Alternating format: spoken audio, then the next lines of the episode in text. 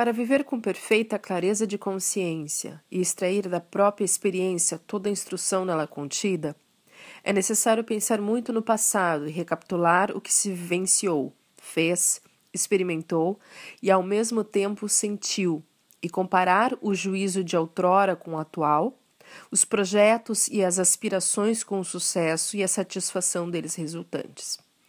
É a repetição das aulas particulares que a experiência deu a cada um.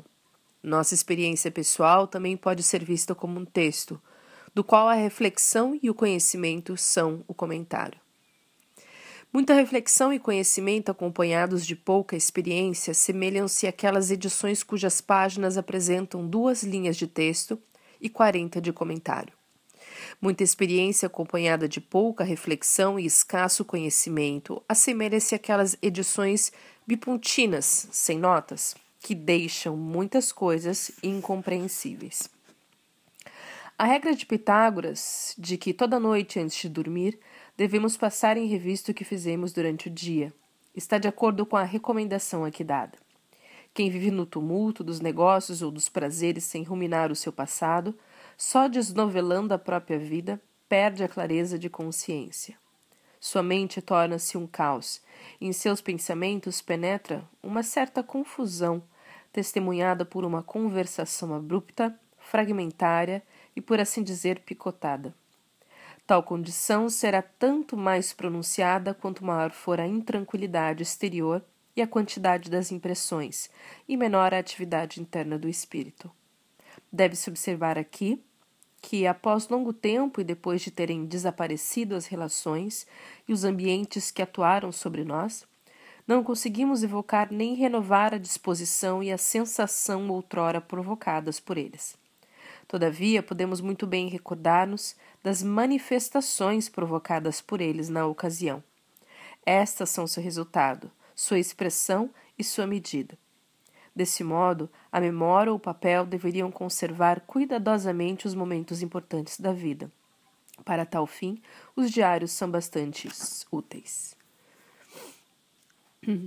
Dando continuidade, então, às nossas leituras do Bastar a si mesmo do Schopenhauer. É...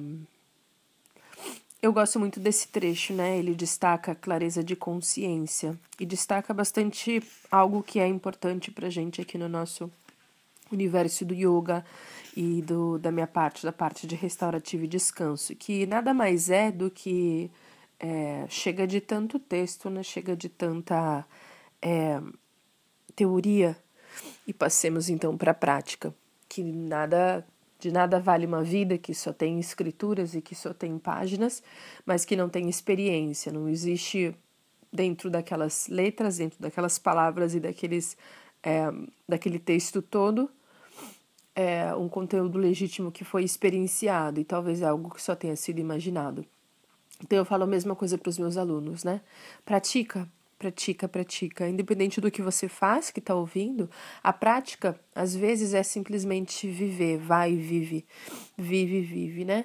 A gente é, Existem momentos nas nossas vidas que é importante a introspecção, a reflexão, mas às vezes, se nós somos muito introspectivos, é importante também experimentar o oposto. É, é importante sair lá fora e realmente ter a experiência. E como Schopenhauer diz e nos aconselha, chegar ao fim do dia, e eu, eu vejo nas palavras dele a meditação, né? Chegar no fim do dia e você aquietar, e você mentalizar, e você recordar cada coisa que aconteceu no seu dia. E aí sim, essa experiência ela já tem um imprint em você, já faz parte de você. E aí a partir daquele momento tudo que você fala, o que você faz, o que você prega, a opinião que você tem, ela tem esse caráter de experiência, de algo que foi vivido, né, de algo verdadeiro, legítimo.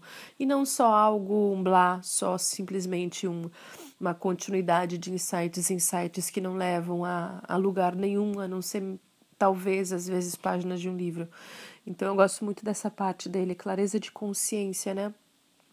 O que eu tenho na minha consciência são fragmentos e de coisas que eu ouço, que eu vejo e nada eu experimento, ou realmente são memórias de coisas que eu vivi, coisas que aconteceram comigo, coisas que fizeram sentido na minha vida.